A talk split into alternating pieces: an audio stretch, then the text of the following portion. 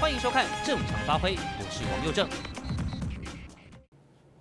首先，来，多数年轻人的心声，好了，不见得是多数了，啊，不见得多数了，但起码是部分年轻人的心声，哈，当年用尽全力选来的，现在却只剩下绝望。来，我们来看这篇文章，呃。说作者哈应该是这个国立中山大学可能毕业吧，或学生吧，可能是毕业了哈。来，他说，渐渐觉得我们用尽全力选来的是绝望。用尽全力选来什么呢？来，下面他告诉你了哈。他说，我是年轻人，我还记得大选的时候，二零二零大选就是蔡英文对战韩国瑜，去年非常惨烈的那一仗，同事。同学都在疯传什么？哇，一一一要回家投票，否则怎么样？今日香港，明日台湾，台湾要被卖掉了，不能让韩国瑜这个草包当上总统啊！你看他连当市长都落跑啊！下面的爱情摩天轮啦，啊，下面的照顾单亲妈妈啦。下面的装冷气啦，下面的双语教育啦，拢是唬烂，都在胡烂，绝对不能投给他，否则台湾不被他卖掉，也会步向灭亡之路啊！因此呢，来一一，我们一定要回家投票，投给谁？投给蔡总统。来，因此呢，各种的梗图啦，哦，大头贴啦，文章啦，哦，就连一向懒惰的我都千里迢迢。回家投票给了蔡英文总统。蔡总统在八百一十七万票当选的时候，哎，高票当选，史上最高票当选的时候呢，多少人感动的要死？但现在我们只想去天堂，哦，这句很重要哈。多少人感动的要死？现在我们只想去，嗯，哦，这话我就不说，因为这种事情不能鼓励的。我也希望大家，这只是一个非常情绪化的用语，不是真的要去。嗯，OK，来继续往下。这个年轻人，如果他真是年轻人，我们假设他是年轻人好了，好，他想跟蔡总统、跟民进党说什么呢？来，这段话，我相信我们的观众朋友你会非常非常有感觉。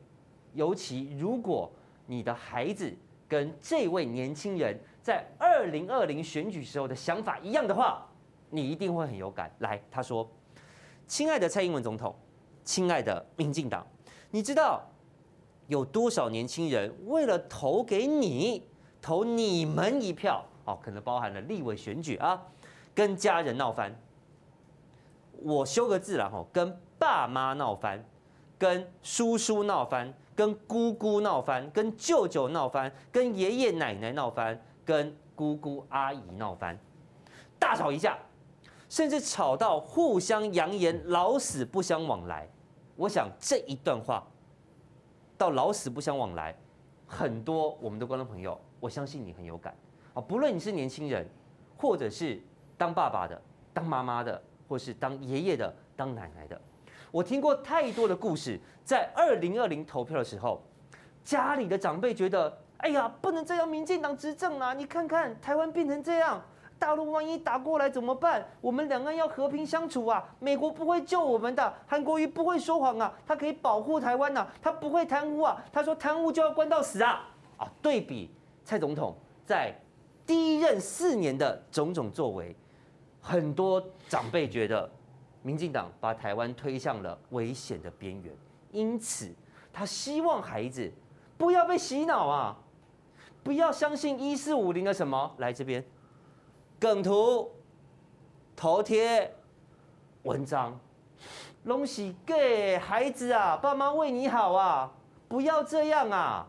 但是在这个年轻人，或者说当时很多年轻人心中，他可不这么想。挺民进党，台湾才有机会啊！我们是独立国家啊，我不要变成香港啊！我们要自己站起来呀！那在 K K 呀，我们不能受制于中国大陆啊！就算自甘为美国的儿子也无所谓啊！只要能够仇中反中，我什么都愿意啊！当时很多年轻人的想法是这样，所以水火不容，对吧？我的我亲爱的观众朋友们，你的家里可能真的发生过这种事情。在二零二零大选那一段期间，这个战况非常激烈、白热化的时候，很多朋友家庭关系出现了变化。也许不见得是长辈跟晚辈哦，可能是爸爸跟妈妈，一个蓝的，一个绿的，一个韩，一个菜，两个人也要吵架。哎呦，出门 自己打领带，回来抽袜子内裤自己洗，然后先生也气啊，好啊。今呃这个月生活费减半，不给你。以前载你去超市，自己搭公车，啊、哦，大家搞到还传出很多离婚的消息。好，这个我也很有感这段话，因为我记得很清楚哈，好像在高雄还是什么，这网络上还有影片。好，那天我们也是在现场，那时候刚好香港反送中的议题很夯，然后就来了一大群年轻人，真的是年轻人，那个可能高中生吧，他不见得能投票。哦，可能大一或高三，也许可以投票。他们就在那个场地的最后面。然后当时呢，我们要户外开讲完，我们要下去这个跟观众接访嘛。这个兵哥一定，哎，那天兵哥不知道在不在？在啊、你在对不对？对对。然后呢，我就跑去到处找人，我要找年轻人，我想听听年轻人的想法。结果那群年轻人看到我之后，大家都起哄，有没有？就哦，然后就推了一个人出来，好，一个小帅哥，然后出来以后，他坐着，那我就搬了个板凳坐他旁边，然后我就问他。你支持谁？他说他要支持蔡总统，他要投给民进党。我说为什么？他说因为今日香港，明日台湾，投给韩国瑜的话，台湾被卖掉，大概是这样。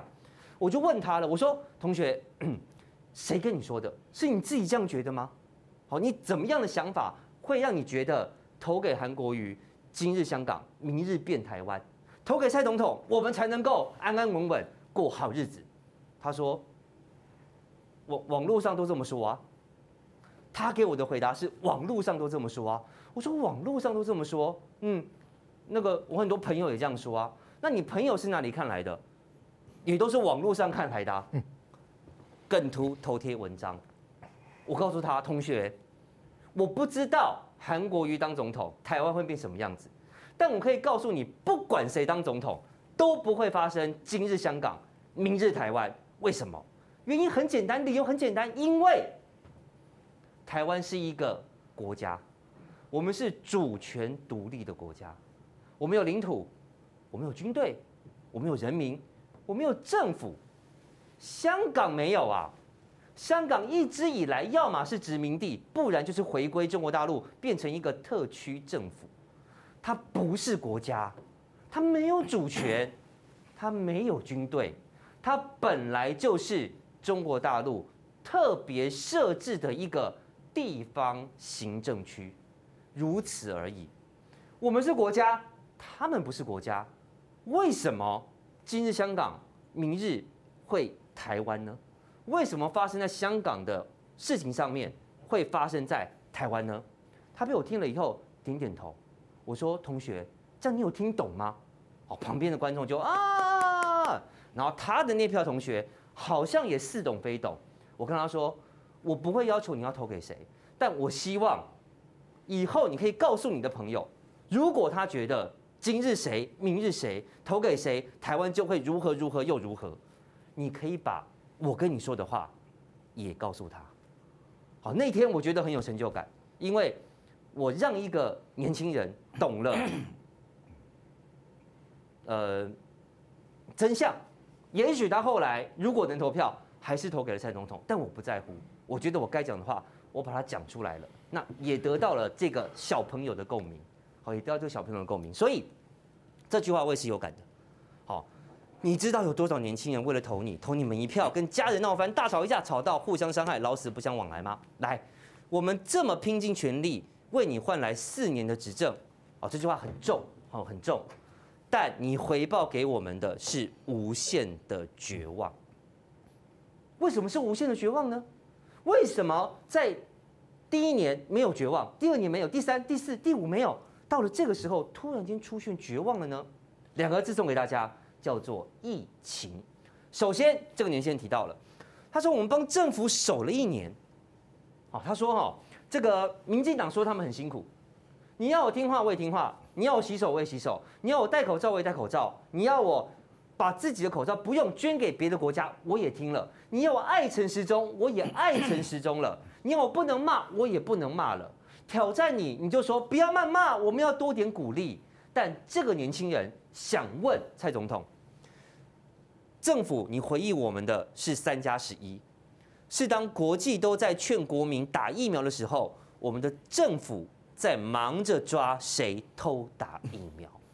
白话文叫做：当别的国家正疫苗多到没人要打的时候，我们疫苗缺到打疫苗，如果没有经过正常的造册，是一种罪过，是一个会被全民唾弃的行为，让他觉得很难过。我相信这个年轻人应该也还没打疫苗。接下来，他针对几件事情。给了蔡总统他的说法，为什么全力帮你当选，剩下来的是绝望？首先，第一个，他说我们疫苗抢破头啊，为什么美国的分量多到可以一人打一瓶多，好事多都有在打，但我们现在要为了那些残疾抢破头，然后到现在还在抓谁偷打疫苗？我相信这几天新闻大家都有看到。花莲，我我看了真是难过，我也不懂花莲新政府你们在搞什么鬼。后来好像说改线上预约了，你你你你你你们做的事情跟柯文哲讲的说，哎，那不我们在那边放个擂台，大上去打架打一打，剩下活下来那一个人就可以进来打疫苗，有什么不一样？还是花莲县政府你们觉得很好玩吗？来，一二三，开始，然后大家跑啊跑啊跑啊，你在干嘛？大卖场限时五折，半小时抢货是吗？我跟你讲，花莲市政府就是胡搞瞎搞，该骂，非常该骂。搞什么鬼？让这么多人为了那几剂疫苗，但他挤破头，又是摔跤的，又是滑倒的，你赔得起吗？万一出事的话。但你回过头想，为什么台湾因为那残剂疫苗，大家上网四秒钟抢那几几剂疫苗，现场排队？摔到身上遍体鳞伤，也要想办法冲进去。为什么？这个年轻人想问啊，为什么？Why？为什么？再来，我们那么辛苦抢残疾疫苗，摔一个人仰马翻，可是高官们打好打满了。高官疫苗打好打满，我们只能预约残疾。我们是什么？我们是次等公民吗？台湾是开放中的国家吗？来，今天又爆出来，食药署六百多个人造了一个一千三百多人的名单，一倍多啊！你明明六百多个人，你何来多了七百多个也在造册名单里面的人？这些人是谁？哦，协外厂商、协力厂商，帮忙冷链的，帮忙运送的，帮忙检验疫苗的，帮忙储存疫苗的。那你把名单拿出来给我们看看。不是今天你署长还是陈时中一句话说哦，那个都符合规定，然后就蒙混过去了。人家好心肝、核心、振兴有问题，多了人，名单报出来，名单拿出来，有没有特权？大家一目了然。啊，你食药署呢？你多了一倍，你六百多个人，你多了七百，比你食药署里面员工多了一倍的人，造册打疫苗啊！你不用把话说清楚吗？你嫌年轻人不够痛苦吗？我要抢残疾，我打不到，但是高官打好打满，然后一大堆人混在造册名单里面，是谁？有没有特权？能不能打？几岁？跟这些员工什么关系？通通不知道。你陈时中一句话哦，这个都是哦，他们就相关的一些人员然后，然后就过了，就这样哎。那早知道当初好心肝，当初振兴，当初核心，你们也这样混混就过了，你也不要拿出来，拿出来干嘛？对了，他们要被调查，你食药署很大啊，卫福部不动你，你就安然过关。美国一大堆疫苗，我们小老百姓打不到，但高官们却可以打好打满。然后，为什么我们纳税让国家去买的疫苗，一开始了哈，我们还要？花钱去打，对啊，这是个很大的问题啊。但现在现在不用了啦。但为什么一开始要？那一开始打的要退钱吗？再来，为什么我们明明喊买到疫苗喊了一年多了，到现在疫苗还是不够？Why？我也不知道为什么。再来，除了疫苗之外，纾困他也很有感。你不给我疫苗，那你好歹纾困一下我的生活嘛。你让我没有工作，你让我店倒了，你让我在东区开的小服装店原本经营的好好的，现在收掉了。你让我在西门町开了一个小小的小吃摊，一个小小的餐厅，现在没有人，租金付不起，员工留不住，我收掉了。那你纾困我嘛？来，你来听听年轻人怎么说。看起来好像对我们有帮助，好，包含什么纾困四点零啦，什么什么补助啦，什么什么补给啦，哈。但是你，好，蔡总统，你不可能不知道，现在公司一定会帮员工保劳保吧？你不可能不知道，那些达到纾困四点零条件的人，有很多根本就是企业老板吧？网友说，这钱你拿的不干不脆，在我们饿死之前。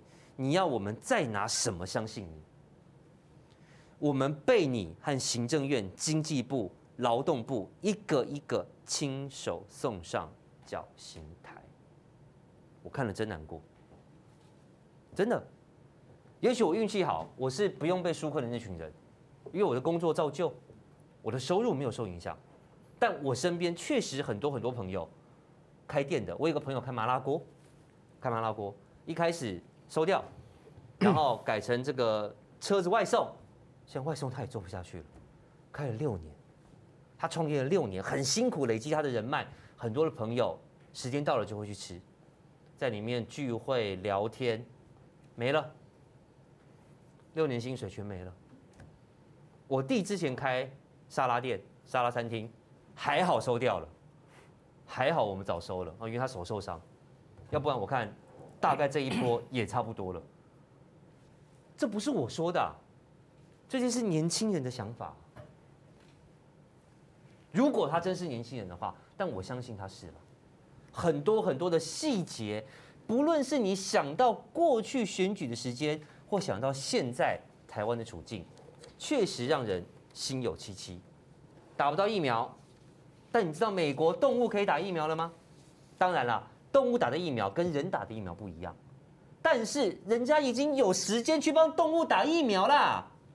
啊，据说现在打什么老虎在？老虎跟熊。老虎跟熊，下一个打猪了在？嗯。美国猪，哎，美猪可以打疫苗了哈。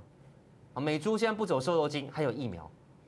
我们台湾人还没打完，不晓得什么时候可以到十趴、十五趴、二十趴，距离那个六十八十，不知道还有多远。然后高官打疫苗确实啊，全台湾呃全世界就只有台湾有个第二类官员先打疫苗，简直莫名其妙，简直是莫名其妙。纾困我要拿不到钱呢、啊。现在大家在讨论七月十二到底能不能降息呀？那我不要问，以后不要再去问苏贞昌跟陈时中，去问柯文哲啊，因为今天柯文哲告诉你说，我告诉你，我北市普筛，想筛就来筛，七家医院任选。自己来，来了我就筛，不止台北市，全台湾，只要你想来，你有时间来，你有能力来，我就让你筛。各位有没有发现一个氛围啊？你有没有发现一个氛围？就是我上礼拜说的，民进党想不想解封？想，但敢不敢？不敢，因为怕一解，万一疫情爆发，那他们得扛责任，跟三加十一一样嘛。我放宽了，结果出代志，安尼责任我被扛，我被。我要躺呢，哦，可是如果我不封，再下去，这年轻人讲的话会出现啊，我我这个年轻人台湾人会被行政院送上绞刑台啊，怎么办？那就找一个人嘛，嗯哦，我们说过了嘛，从林昶佐的事情啊，从陈时中跑北农啊，从他跑去环南市场啊，找一个人叫柯文哲嘛，很显然，我认为有一种感觉变成是民进党政府。给柯文哲一点压力，哎，你你我们大家就对吧？我们一起合作嘛，你不要一个人这样硬干嘛，好不好？给他一点压力。但现在柯文哲是，你要弄我是吧，嗯，好，你越弄我就越塞，你再弄我就再塞，你再弄我就全市筛，你再弄我就叫全台湾人都到台北市来筛，好像掀开那个那个那个沸腾的锅盖，让里面油给爆出来一样。我不知道是不是好事，待会来宾会有评论。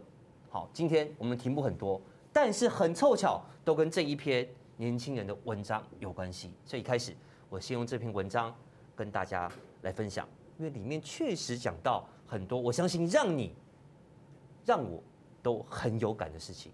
好，我们先请兵哥来。其实又在你刚刚提到美国搞不好下一波连猪都要打疫苗的时候，我真的还蛮感慨的。为什么呢？因为或许台湾很多人到最后第一次接触到疫苗是吃来猪吃到，吃美猪啦，美国猪，美国猪嘿。像美国猪，他们不是说美国猪都有来来个多巴胺吗？对不对？所以就等于是吃来猪吃到了。台湾人要这样才碰得到疫苗吗？我希望台湾不会这么落到这么难堪的尴尬的地步。那这个年轻人写的东西，他不是什么有名的人，他只是一个中山大学的学生。为什么他写了这么多人共鸣？没有没有，他毕业了。对啊，过去曾经是。对，过去曾经是。住在南部。对啊，嗯嗯，他已经在台北市了。那为为什么他写的会这么多人有共鸣？理由很简单，因为很多人都遇到他文章里头形容的状况，而且大家都感到很无奈，就是这样。老实讲了，光是提到中山大学啊。我觉得你不要说蔡英文做哪些事情，光是中山大学很多硕士生大概都很想死。为什么？因为你中山大学可以让焦糖哥哥用粉丝团超过十万人就可以入学。你你说你是中山大学的硕士生，你会不会很想死？那我也可以哎，我有四十哎。对啊。那我可以入学四次哦。对啊，所以那馆馆长可以入学十二次。啊，对，馆长一百多万。所以这搞什么鬼嘛？这个台湾已经乱搞一通，不知道在搞什么东西了。然后呢，这些年轻人。二零二零年，大家很期待的，怕台湾会沦亡，把票投给了蔡英文。结果呢，台湾今天有变比较好吗？是变得比较好，还是比较糟呢？那我也比如说，如果没有今天这一场疫情，也许现在氛围还不是这样哦。也许很多人还觉得自己生活得很快乐。可是，一场疫情，特别是在今年四月底以后，整个事情。全部急转直下，从诺富特，从三加十，然后到台湾真正开始疫情拉警报了。突然之间发现，原来过去告诉我们都是唬烂，什么疫苗超前部署，什么东西超前部署，全部都是没有，都是空话，都是骗人的。要疫苗没疫苗，要医疗量的没有医疗量的，连筛检的能量都没有，给了你一年多的时间，什么也没做，大家每天就在那边下午两点钟准时收看。然后看他在那边叫时钟时钟 talk show，每天那边胡说八道，胡说八道完就没了，讲的一副志得意满，好像自己很了不起的样子，实际上什么也没做。然后一个疫情就让他被看破手脚。那台湾现在情况真的很可怜。那天我看到花莲在那边抢个疫苗那个样子，我真的是真的是够了。我我必须说花莲县政府非常糟糕，怎么会想到这么离奇的方式去处理？但是为什么会这样？因为台湾人的恐慌，因为大家怕打不到疫苗，那这是谁的责任呢？追根结底还是政府自己的责任。那政府怎么去解决这个问题呢？最可怕的是到现在我都看不出来政府真的很积极想要去解决这个问题，这就是我觉得最恐怖的地方。你看，即使慈济他都还要挡。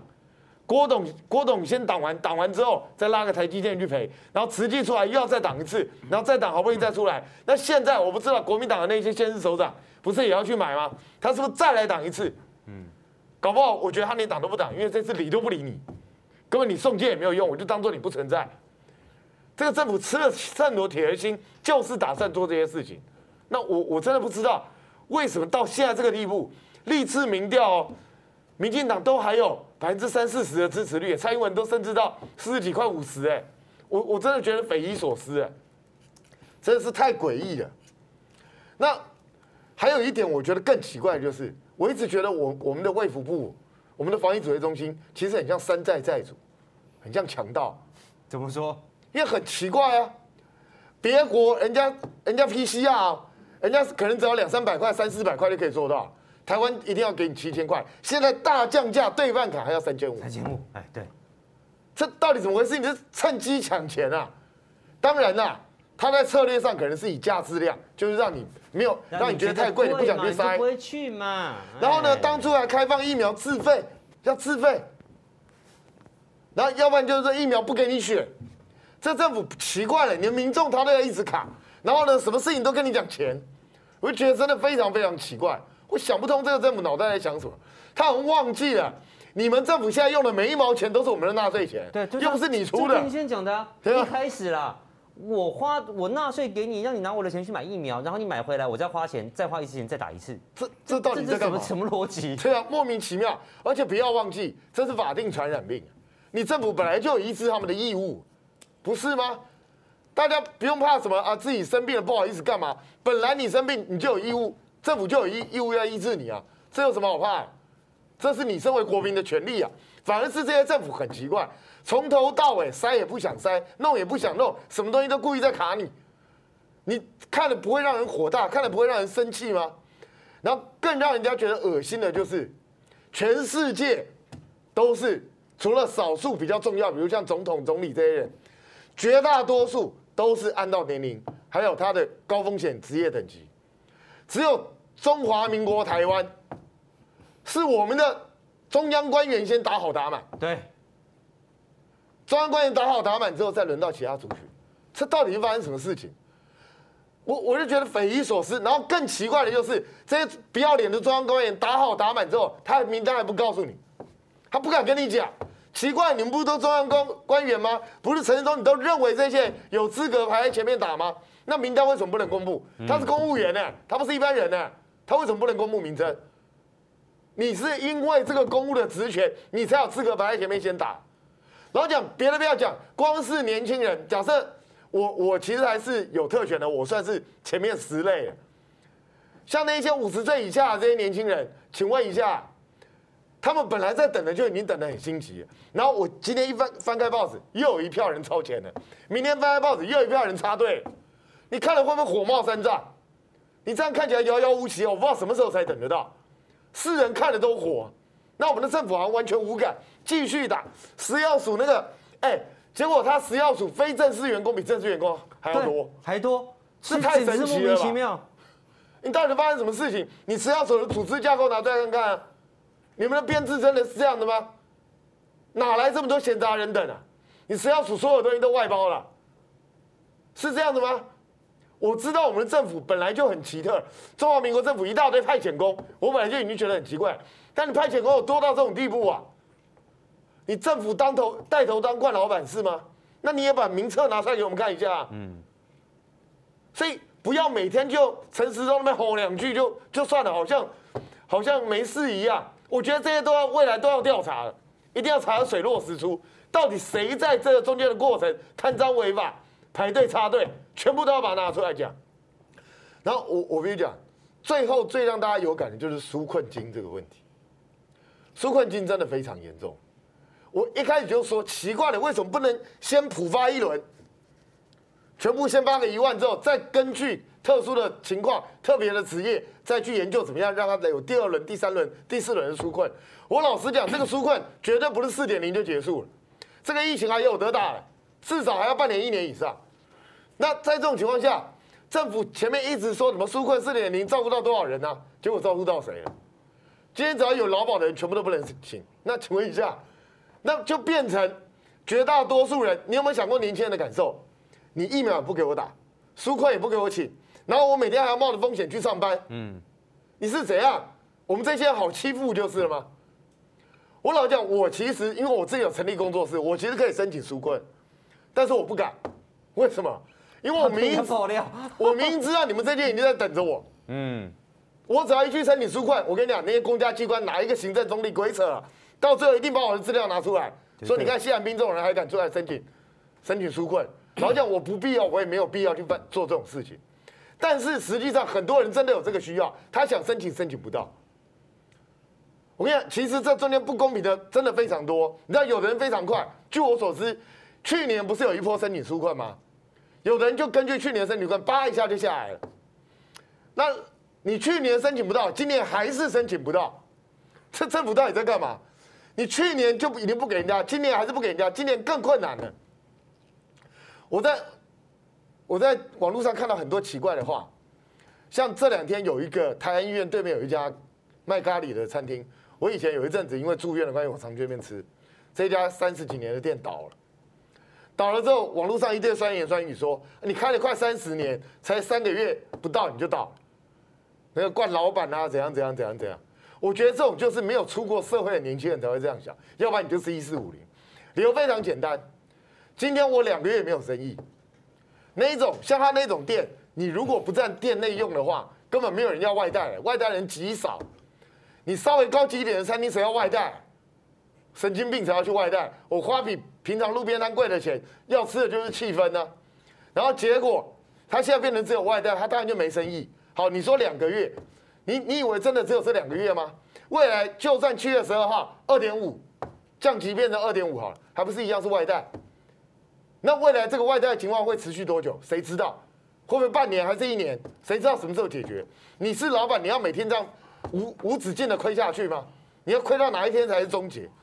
所以我觉得现在在网络上还能够讲出风凉话的这些人，大部分都是根本没有出过社会的屁小孩，要不然呢就是一四五零才会这样干。所以今天这一篇文章非常沉痛，但是道出了很多人的心声。可是可怕的在哪里？你知道？可怕的是讲出了这些之后，请问一下有什么用？大家干了个半天之后没事了，然后我再跟大家预言一件事情：只要。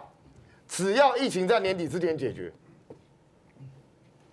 这件事情就像没发生过一样。对，我跟你讲，只要疫苗开始，假设真的美国美国爸爸或日本大哥哥行行好，疫苗逐渐到位，大家开始慢慢打得到之后，很多时候这个事情又忘记了，到明年又来，今日香港，明日台湾。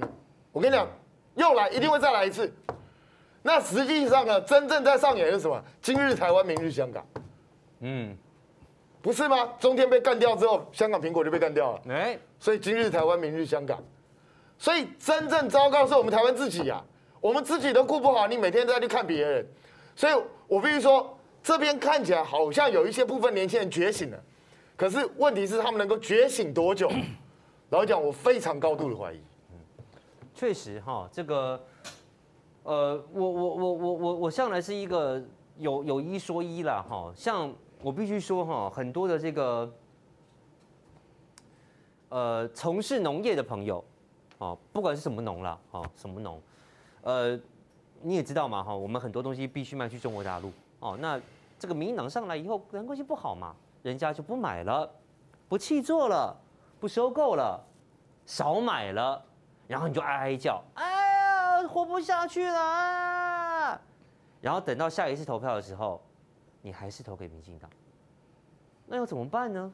所以，我有时候我必须讲哦，我有时候会觉得说，哎，怎么怎么这这每一年都来一次，每一年都来一次，每一年你都要告诉我你的水果卖不掉，你都要告诉我你的这个什么什么鱼怎么了，气座怎么了，什么什么东西怎么了，什么东西干嘛干嘛了，然后我们就说，哎，你看你看政府帮帮他们，怎么会这样啊？然后下次投票的时候，你们还是投给他。那你要我怎么办呢？好，所以如果民进党的朋友蔡总统你做的很好，投给他没有问题啊，欢迎你继续投，你再投投投到千秋万世我都好啊。如果他做的很好，我们过好日子都没有问题呀、啊。如果他做的很好，让他当三次总统都可以啊，为什么只能当两次？当四次 OK 啊，只要他体力好、身体好，没有问题。如果他是个明君，但很显然。在有些朋友心中，他并不是。哦，过去很多事情，我觉得大家也就这样过了，好或不好，心里有定数。但在防疫疫苗这件事情上面，确实糟糕啊，确实糟糕啊。好，所以才会让很多年轻人，你不要说很多啦，有这样子可能跟我差不多岁数的，呃，相对年轻的朋友，心里会有感，也愿意出来讲话，好不好？这篇文章。我分享给大家，分享给大家。好，来，我们来看今天的封面图。好，来，下面我讲过了，我就不说了。好，我觉得这些东西就就这样吧。我们说再多，其实也没什么用，也没什么用。好，来，年轻人呛菜，现在只想去天堂。疫苗纾困都没份儿，剩下绝望，剩下绝望。好，疫情要解决怎么办？我想七月十二解封啊，我马雄威。哎，亮哥，七月十二解封，健身房还是不能去，对不对？应该还是不行。应该是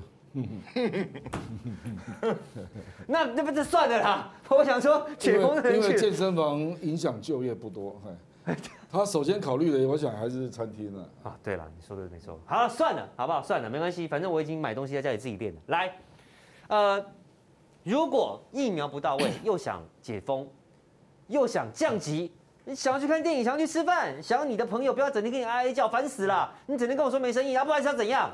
我一天也就是吃三餐，我这样一天吃八十餐帮你吗？我也没办法啊。啊，怎么办？普筛。会不会是一个方式呢？我说的普筛是真正的普筛，大规模的普筛，只要你想筛，你就可以来筛，会是一个解决方法吗？我不知道，今天我们可以讨论。但是对柯文哲来说，显然他觉得今天要清零，就是全筛，把有症状的、无症状的、轻症的、没反应的，看起来很正常，但是确诊的。通通抓出来，很简单的逻辑，因为你难保今天在你身上没事啊，但你传染给别人，别人也许有事啊，别人也许有事啊，这是不是一个方法？哈，来，现在，呃，台北市哦，这个疫情报的到处报了哈，包含这个信义区，呃，星光三月啦、成品啦，然后什么专柜啦，说同一个专柜在地下街也有员工确诊啦，然后又是国宅，又是市场，又是批发，到处报，报的乱七八糟，来。三天筛了一点三万人，其实我必须说还是很少了，很少，还是很少了，还是很少了。哈，我说真的还是很少了。然后柯文哲现在说他要清零的最后手段是什么？就是全市普筛。那听他胡扯。来来来，亮哥，这个要听亮哥来来说明一下。这种事，七家医院怎么普筛？嗯嗯，胡说八道嘛，真是。这人我最看不起他。嗯。侯友谊他就知道他是要针对热点，哎，然后成立社区的快筛站，对，所以侯友谊成立三十六个站，对，那基本上就是说这个地方附近比较多人确诊嘛，所以我才有逻辑的来做部署，嗯，所以侯友谊他大概一个半月筛了十六万人，嗯，然后他的阳性率降到零点八。哦这个才是有效的防疫嘛？就热点就是针对这个地方热疫情，你要有根据啊，丢进去。那你成立七个医院有什么用？嗯，那七个医院附近是是热点吗？嗯，所以这个叫做胡说八道嘛，他根本没有讲出他的防疫逻辑，你知道吧？哦，比如说你说三大市场，三大市场现在都是热点嘛？对，哦，可是你要告诉我为什么虎林街是嘛？他现在就变成是你的标准是什么？有人确诊，他就讲，所以我才说你要讲标准嘛。嗯，比如说陈其迈他封凤山大楼，他就说，因为他发现三楼跟七楼各有确诊，嗯，那一个是两个，一个是三个嘛。对，那因为高雄就在屏东旁边嘛，他害怕是 Delta，嗯，所以他就封了大楼。这有逻辑，这个至少有逻辑嘛。到他对不对，另外一回事，对不对？你柯文哲这个就是胡扯的逻辑嘛，就乱搞的逻辑。你你全市普筛怎么可能用七个医院？开什么玩笑嘛？这医院到底在讲什么？嗯，台北市有多少人口啊？嗯，那你一天能筛多少人？所以你怎么排队？那要动员多少那个筛检站？万一大家真的去排队，就完蛋。群聚嘛，就完蛋了，爆掉。他不知道在讲什么嘛？我他讲话，我看最近大家都不要理他了。因为理他也没用了，因为他动辄改变了，嗯，他已经乱无章法、六神无主，每天瞎掰。我简单讲，简单讲就是这样啊，就是你现在明明就碰到一些问题，我跟你讲啊，嗯，台北市最近这个礼拜严重到什么程度啊？他现在发现的确诊者啊，找不到居家居家隔离，找不到疫调，找不到感染源的，超过六十趴，六成啊，超过六成。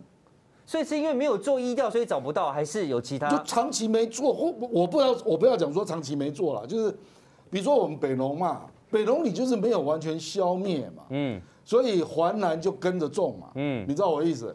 那环南跟北农的人又在四处散开嘛，嗯，甚至到其他县市去。比如说那个南机场啊，那我们中正区那个国盛社区啊，因为国盛社区里面就住了很多摊商啊，嗯，那他又带回社区嘛，嗯。那这些社区一定还有亲戚在外面嘛，所以你现在就看到到处好像都有一些你找不到原因的嘛，比如说今天就传出新义的那个柜姐啊，对不对？啊，又传出成品啊，对不对？你不知道他是怎么来的嘛？嗯，为什么？因为已经很久了嘛。嗯，你北农一直到华南隔了多少天？就是头两个礼一个一个多，你北龙没有完全 clean 嘛，没有完全 clean，然后华南就开始又陆陆续续传出来了嘛，嗯，然后华南就有人住在国政社区嘛，嗯，然后又又国政社区，你怎么知道这些人有没有在哪里活动？又又在新义区上班嘛？因为我今天听钟小平讲，他说国政社区事实上很早之前就已经有确诊了，嗯哼哼，从五月就都是这样的，都是这样的状况，嗯，哦，那他就是一直没有一个下一个决心嘛，比如说这个地方。那我就决定把很用很快的速度，用很重的手段，嗯，比比比如说北龙，北龙后来用就是用很重的手段，可是那个是滨江跟那个万大国菜市场这两个国菜市场，他用很重的手段嘛，他就全部普筛嘛，对，然后要求你要进场就要拿三天内的 PCR 嘛，不是吗？哦，所以那些人就而且连续三个礼拜嘛，所以他就连续三个礼拜内都要做 PCR 才能进场，可是很不幸嘛。因为在他做的期间，他已经传给别人了嘛，你知道我的意思？所以我我讲的 delay 就是这个意思嘛，就是他已经传出去了。所以你现在传出去，你就要拿出方法嘛。嗯，你要拿出方法，就是说你要设一个标准，说，比如说虎林街周边为什么是热点？请问你是怎么定义的？嗯，比如说他为什么认为说信义他有大数据在那边算，说说啊大概增加多少，他就是视为热点。嗯，比如说国盛社区，他就认为说。三天内突然增加七个，这样叫热点。嗯，那你要告诉我这个逻逻辑啊？为什么中正区增加七个，然后未知感染源，然后就是热点，然后就全面筛啊？嗯，他现在都没有讲出一个逻辑出来嘛。他现在就就是柯文哲做法变成是，只要我发现你这里有两个三个，我就觉得你有问题，我就是筛筛筛筛筛筛筛。我这样也没有关系。他这样说法，他这样做法看起来是变成这个样子。我他如果逻辑就这样哈。那我们就我们就鼓励他开始就在各个，比如说他设热点的地方，虎林街啦、国政社区啦，就迅速成立快筛站。嗯哼，那要持续一阵。所以亮哥，你觉得是还是针对热点，不是那种什么我开在这里，你想来就来这样？全世界没人这样塞嘛？嗯，全世界哪有人用医院在塞的？笑死人了嘛？嗯，全世界都是在根据社区嘛。可能医这个医院可能也吃不消了。没有人这样塞了，都是用社区，然后成立可能周边的社区医院啊、社区诊所啊，诊所啦，用用那个用那个单位来塞嘛。这个是工位的概念，不是医学的概念。而且你用说实话了哈，你用诊所也比较容易，像我愿意去啦。那你你你也要告诉人家，你有没有开始整合你的医护人力嘛？嗯嗯嗯。比如说嘛，比如说我们知道后来环南是荣总来做筛检，嗯。那荣总一进场之后就做得非常快，嗯，他一天做两三千就一下就做完了，啊，那这个你整对了没有？你有告诉我你们你们你们整对了吗？哦，那不然你你就是你还是要等到王必胜进场然后才去整合荣总吗？嗯，如果你台北市认为你自己可以处理嘛，那你要告诉我你的快筛的荣总没办法，荣总台中是听卫福部的啦，他没办法整合了。那联合医院你就要整合嘛？联医可以，联医可以嘛？对不对？市立联合医院。那我的意思说是，你要至少要拿出人力的配备啦，然后设定的空间嘛，就是筛检站啦，还有人力的配备啊。新北市就是这样干呐。新北市事实上医疗资源比台北市还少。嗯。那侯友宜为什么做得到？他成立了三十六个站嘛，而且新北市幅员那么大。为什么人家可以做到？而且他那个时候散开的范围更大，欸。嗯，你记不记得那时候有板桥啊、板桥新庄啊、中和啊，对不对？新店、嗯，三重，通通都散开了嘛，对不对？那人家怎么样从阳性率本来高达快要二啊，一路降降降降降到零点八，这个就是台北市现在环南，我举例了，环南现在的阳性率是一点四七，哎，很高，嗯，然后四十一个确诊，有七成。CT 值在二十五以下，嗯，所以它所含病毒是高的嘛，对，所以你你这个疫情还在烧嘛，所以所以我的意思说，如果你你现在逐渐发现了很多地方的一些未知感染源啊哈，然后它的 CT 值又是低的，然后又没有症状，那我跟你讲，你没完没了了，嗯，我就跟你讲，他没完没了嘛，然后没完没了，他就开始东发明东发明西各种名词了。哦，不知道从哪边抄来的啦，什么歼灭战、游击战、青花哥，我我建议他最好 shut up，哦，shut up，请你用工位的概念来告诉我们你要做什么，嗯，你不要讲那些比喻的东西啦，嗯什么歼灭战啊、游击战啊、新兵挖格战啊，哈，讲那都没有用啊，都没有用啊。想知道更多精彩内幕吗？请上正常发挥 YT 收看完整版。